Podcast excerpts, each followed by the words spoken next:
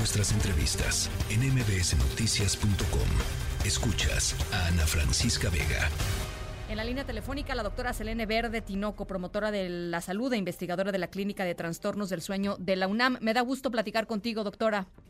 Hola, Ana, un gusto saludarte a ti y a la audiencia. ¿Qué tal? Este calor que no nos deja dormir. A ver, yo creo que eh, tú nos dirás mejor, pero seguramente hay ciertas cosas que uno puede hacer para tratar de mitigar un poco lo que se siente a la hora de dormir o cuando uno de pronto se despierta.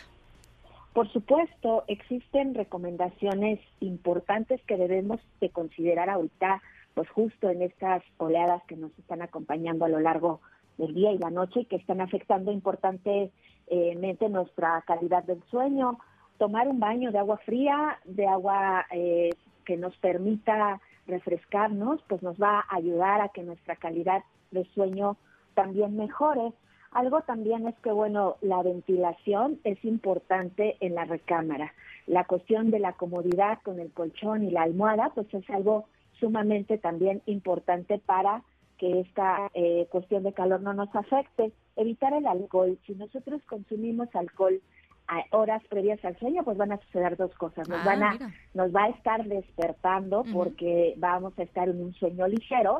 Aquellas personas que roncamos, pues bueno, vamos a exacerbar estos periodos de ronquido y pues algo que va a pasar es que nos vamos a deshidratar. Lo que va a suceder, bueno, es que vamos a estar levantándonos continuamente también eh, en la noche a, al baño, ¿no? Y pues bueno, algo importante es que eh, si tenemos un trastorno del sueño de base, pues bueno, se va a exacerbar con estas altas temperaturas. Es importante que nosotros pongamos atención en nuestro estado diurno para saber si no estamos teniendo por ahí un trastorno del sueño que nos está afectando y nos está impidiendo continuar con nuestra vida cotidiana.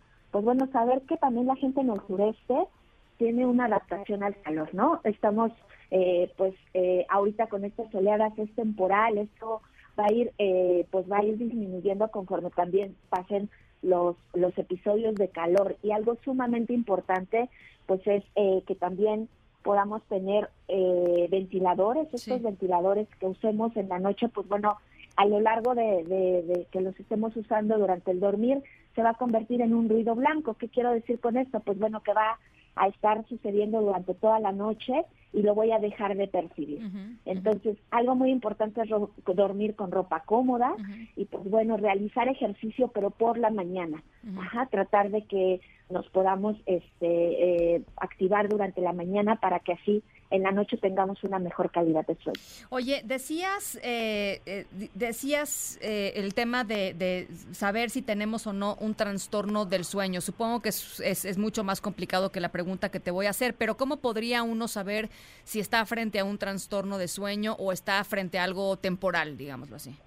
Fácilmente. Si en la mañana yo amanezco con dolor de cabeza, estoy teniendo dificultades de concentración, estoy eh, sintiéndome aletargado a pesar de haber dormido ciertas horas, alrededor de entre siete u ocho horas durante la noche, y esta cantidad de sueño estoy eh, percibiendo que no es suficiente, estoy eh, en la mañana también con altos índices de somnolencia diurna, quedándome dormido frente a semáforos, o estoy, o ya tuve o estuve eh, en riesgo de tener algún accidente automovilístico, es importante que acuda con un especialista en trastornos del sueño porque puede estar teniendo esta patología.